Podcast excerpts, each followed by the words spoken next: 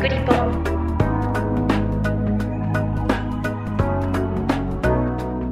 この番組はすべての都道府県や海外約50都市に取材拠点があり全国の新聞社や放送局海外メディアにニュースを配信している共同通信社がお送りします。キクリポでは共同通信が発信するウェブコンテンツ47リポーターズを執筆した記者に記事の内容や取材の経緯、裏話などを同僚である記者が聞いていきます。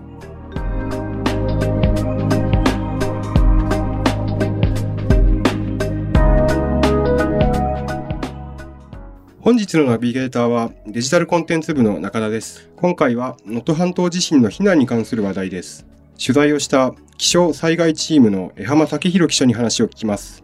江浜さん、よろしくお願いいたします。よろしくお願いします。まずあの、江浜さん、気象災害チームのご所属ということですけれども、はい、あの普段その、このチームというのはどういうお仕事をされてるんでしょうか？はい。あの、普段は気象と災害に関してですね、全般的に取材するんですけども、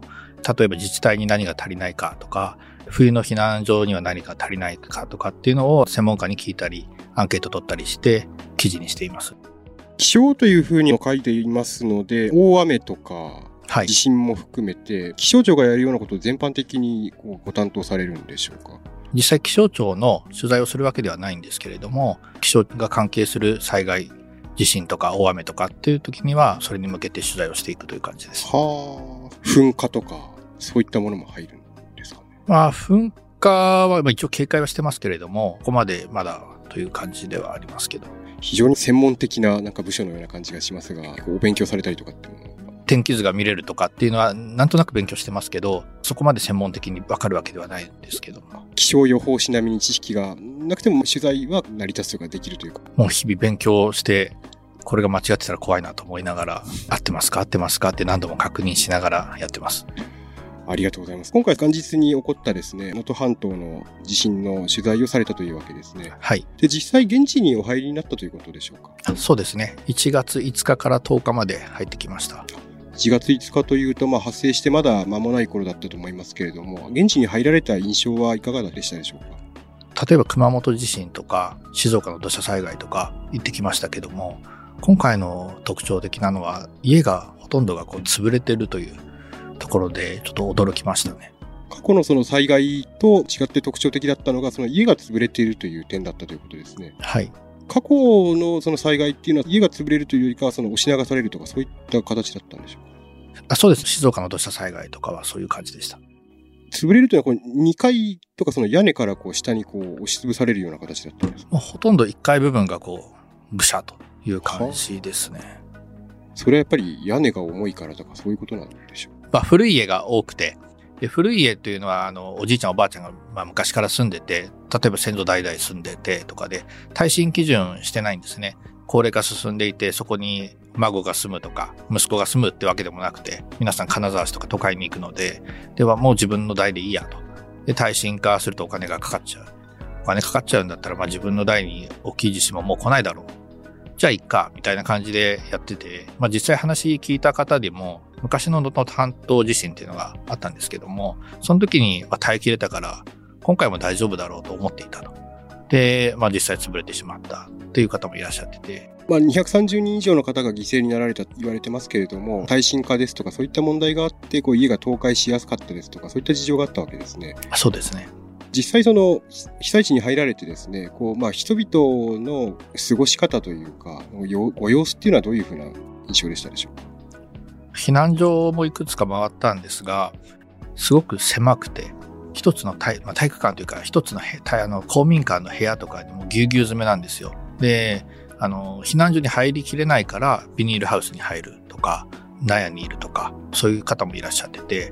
で、まあ、人が溢れてる状態で、で布団もちょっと畳んで一つの布団にスペースがないんで、ちょっと畳んでぎゅうぎゅうにこう詰めてっていくみたいな感じで、そこにもう皆さん70代以上の高齢者の方たちがずっと並んでるっていう感じで、これはちょっと辛そうだなと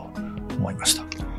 今、あの、ビニールハウスっておっしゃいましたけれども、はい、ビニールハウスに避難されてる方もおられたということですか？そうですね。ビニールハウスに避難してる方もいらっしゃいました。ビニールハウスというと、まあ、やっぱり野菜を育てるですとか、そういった用途で使われるところですよね。こうまあ、人が過ごすにはあまり適してないようには見えるんですけれども、実際行かれたんですか？そうですね。輪島市の方にビニールハウス避難所があるということで、ちょっと行ってきました。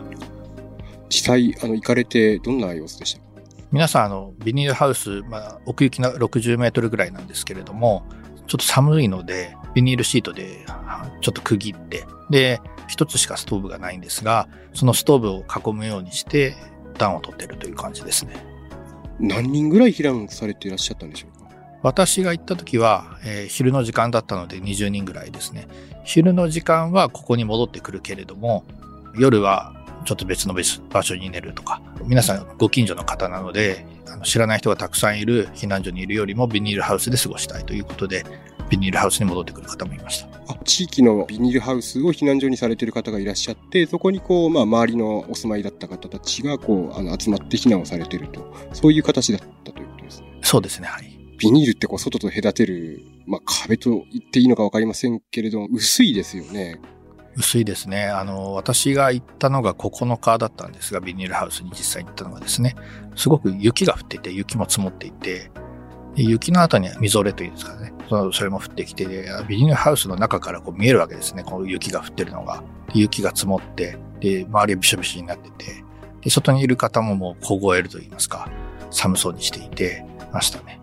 ビニールハウスって下がですね、きちんとこう地面についていて、こう、下の冷気とかっていうのはこう防げるものなんでしょうか？避難所にいるときにあの大事なのは気象災害の取材をしていて勉強したんですけども、寒さ対策しないと低体温症になって亡くなる方とかも増えてくるということで、そこのビニールハウスでは野菜の苗を入れるビニなんですかね、あの、プラスチックのちょっと底上げのようなやつをこう引いて、直接冷気が当たらないようにしてました。その上から布団とか座布団とか引いてましたね。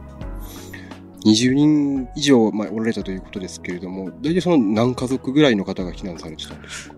多い時では多分12、3家族だったと言ってましたが、今は何家族だったのかちょっとわかりません。お子様からお年寄りまでこう幅広くいるというような形でした当初は5歳から、私が取材する限り95歳のおばあちゃんまでいました。ビニールハウスって下が土ですよね。土ですね。はい。もう土の匂いがしますね。あの、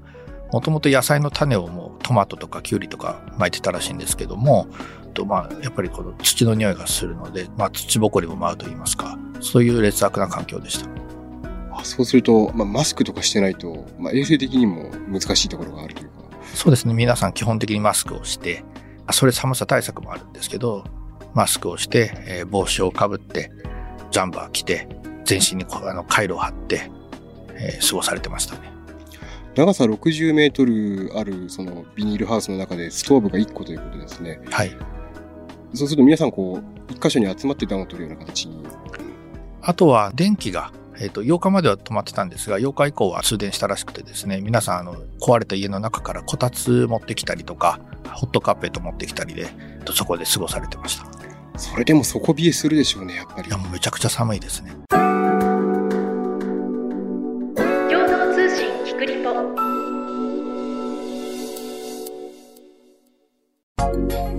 お水とかそのライフラインが止まってた時期もあると伺いましたけれども、お水とかはどうされてたんでしょうか、まあ、お水は、飲み水は、あの、ちょっとごめんなさい、把握してないんですけども、トイレの水は、あの、近くの川から汲んできたそうです。川ですか？はい。じゃあ自力で皆さん汲みに行かれてそうです。朝起きたら、えっと、みんなで、あまあ、全壊していない家があって、で、そこでトイレを使わせてもらってるらしいんですが、そこのトイレは水がやっぱりないと流れないので、すぐそこに小川が流れてるんですね。で、まあ、雪解け水だにとても冷たいんですけども、それをバケツでみんなで汲みに行って、で、ペットボトルに移し替えてトイレの前にこう並べておいておくと。で、使ったらそのペットボトルをで水を流すらしいです。すごいなんか皆さんこう協力して生活されてる感じがありますね。そうですね。私が聞くと、皆さん小学校とか小学校というかちっちゃな頃から知り合いだと。多分生まれた時から同じ集落に住んでるような方たちばっかりなので、この集落から出たくないからここに住むんだと。え、ここに避難所に行かずにここで、ま、気兼ねなく過ごしたいんだという方もいらっしゃいました。確かに一度その避難所に行って離れ離れになってしまったら、こう、頼る方がなかなか見つからなかったりとか、そういったところを懸念されているということなんですかね。そうですね。地域のコミュニティの力というのがなくなるのはちょっと嫌だな、寂しいなと思ってるような感じはしました。そういったそのビニールハウスへの避難というのは、行政も早い段階から把握されてたんでしょうか？そうです。行政の方もどういう経過わかりませんが把握したみたいで、私が行った時も荷物を持ってきた行政の方がいましたね。支援物資といいますか、水とか。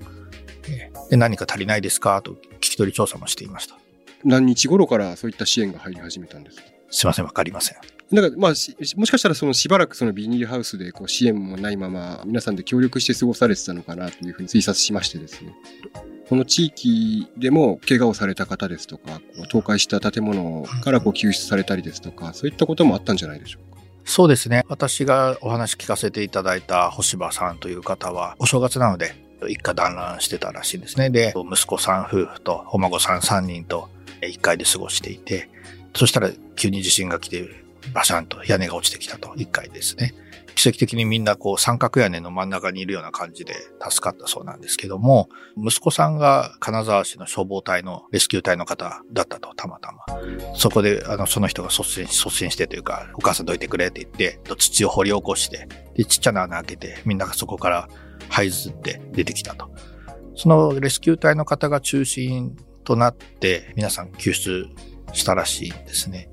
救出の時も、一回皆さんビニールハウスに集まったらしいんですよ。で、ビニールハウスに集まった後に、誰か足りないと。これ人数足りないんじゃないかって話になって、誰かいるかって大きい声で叫んだらここにいるぞという声があちこちから聞こえてきて、で、そのレスキュー隊の方の指導のもとみんなで助けようと。で、地震がまた余震がたくさん来るので、一人が見張り役になって、みんなで助けてる間に地震が来たらみんな離れろつって一回離れて、で、また落ち着いたらちょっとすぐ行くからなって言ってまた助けたと。それで結局、まあ4人の方を救出したらしいんですけども、だということで、集落の方皆さんとても悲しんでいらっしゃいました。レスキュー隊の方がいらっしゃったっていうのも大きいことだったんでしょうね。大きいことだったんだろうなとは思います。今そのビニールハウスに避難されてたその東山町の方々は、今もうそのビニールハウスでの避難を続けてらっしゃるんでしょうか？いえ、今22日ですね。4日前ぐらいに電話した時に、近く、近くというか、あの、小松市のホテルにようやく避難できたとおっしゃってました。取材されたビニールハウスの方にお電話されはい、お電話で。小松市のホテルっていうのは、その行政が二次避難先みたいな感じで用意したところということですか？そうですね。無料で行けるので、皆さん、避難できる方は、なるべくそちらに避難してくださいということで避難してるみたいです。コミュニティがまあ崩れるのがまあ心配という話もされてましたけれども、そういう形であのまだ残ってらっしゃる方とかもいらっしゃるんですか？その4日前ぐらいに電話した時には、一家族いるかもしれないと言ってましたけども、なるべくその行政の方も配慮があったみたいで、同じような、同じホテルに泊まってると言ってましたね。やっぱりその被災状況が落ち着いてまたその復興するってなった時に、またその同じところに戻ってきたいというふうなお気持ちを皆さん持ってらっしゃるんですかね？それがそう思ってないみたいで、また地震が起きたら、また家が崩れてしまうという、今度は命がないかもしれないと。せっかくのコミュニティだけども、離れざるを得ないのかなと皆さん言ってました。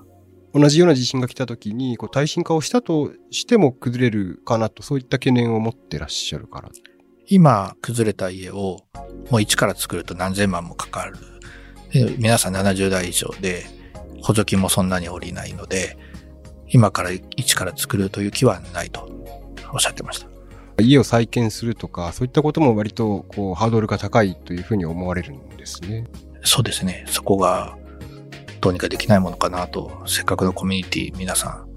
昔からのお友達で残念だなというか、思いますね。コミュニティの維持ですとか、こうに関して、山さんのお立場ですと、こう、どういうことが、こう、行政とかですね、その、ま、政策的に求められるというふうにお考えになりますか？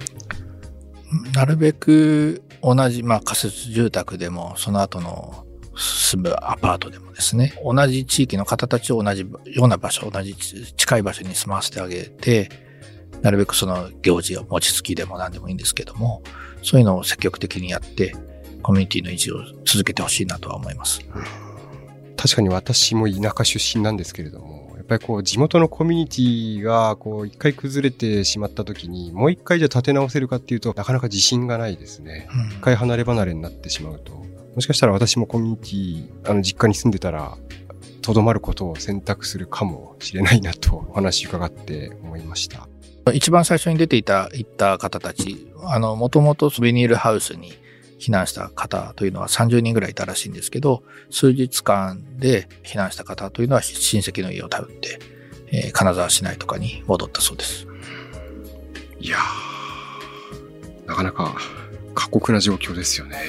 ちょっと想像を絶する感じですが、そこで寝るっていうのは、なんかビニールハウスで寝るというのもな辛いだろうなとは思いました。風邪ひいたりしないのかなと。もう風邪もひきますし、病気にもなりますし、なので、まあ、皆さんそこから離れたくない、まあ、泥棒とかはもう、あの、心配だというふうにおっしゃってたんで、そこから離れたくないっていうのはわかるんですけど、なるべく行政に頼って、えホテルなりなんなりちょっと、ちゃんとした生活ができる場所に一回避難一日だけでもいいから避難するとかっていうのはやってほしいなとは思います。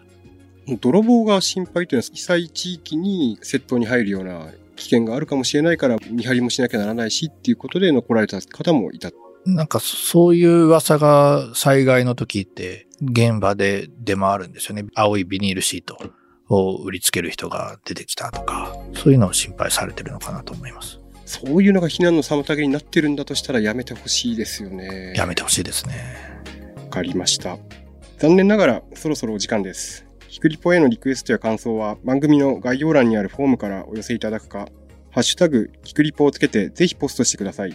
ひくりぽ公式インスタグラムでは更新情報をお届けしています。こちらのフォローや書き込みもお待ちしております。ポッドキャストをお聞きいただく Apple、Spotify、Google、Amazon Music など各種アプリでの番組のフォローをぜひお願いします。YouTube でも配信しています。フォローやチャンネル登録いただくことで番組の更新情報が受け取れます。各種アプリで星の評価や番組のレビューもいただけたら嬉しいです。長くなってしまいましたが、今回は能登半島地震被災地の避難について気象災害チームの江浜武弘記者に話を聞きました。江浜さん、ありがとうございました。ありがとうございました。